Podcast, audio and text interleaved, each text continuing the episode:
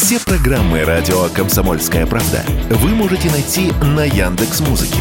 Ищите раздел вашей любимой передачи и подписывайтесь, чтобы не пропустить новый выпуск. Радио КП на Яндекс Музыке. Это удобно, просто и всегда интересно.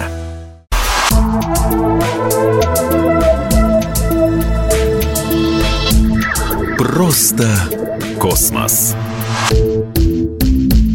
Всем привет! Здесь «Просто космос» и я, Баченина М.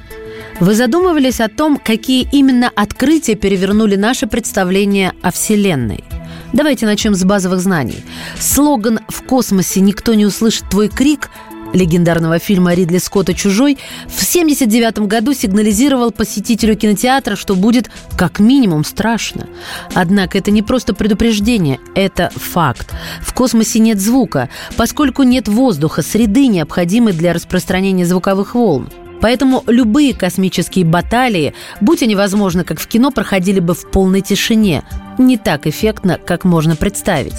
Кроме того, космическая температура совершенно неблагоприятна для человека без защитной экипировки. Абсолютный ноль минус 273,15 градусов Цельсия.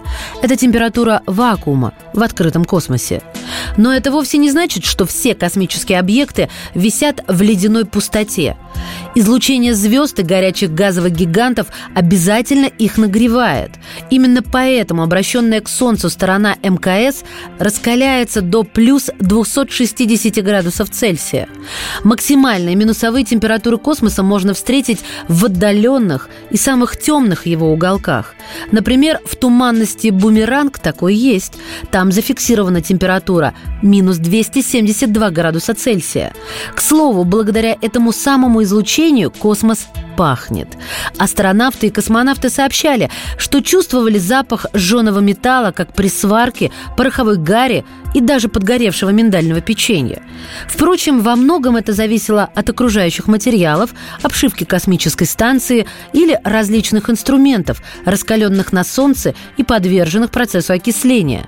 В безвоздушном пространстве это почти что горение, но без дыма. Кроме этого, в космосе полно других запахов.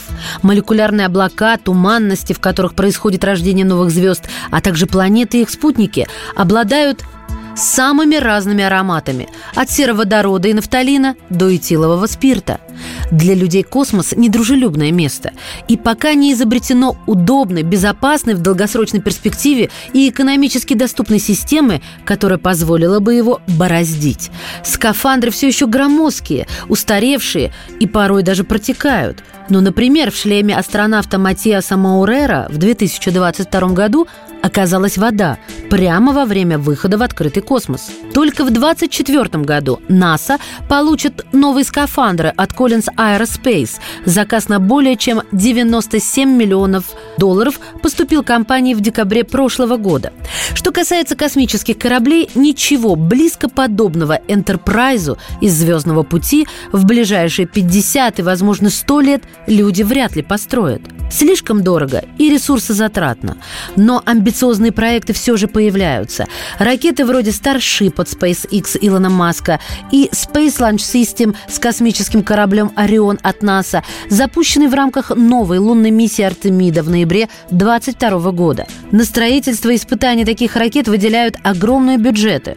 Например, сумма контракта НАСА со SpaceX составила 2,89 миллиардов долларов, а полноценное возвращение людей на Луну с высадками и работой на поверхности может стоить 93 миллиарда долларов.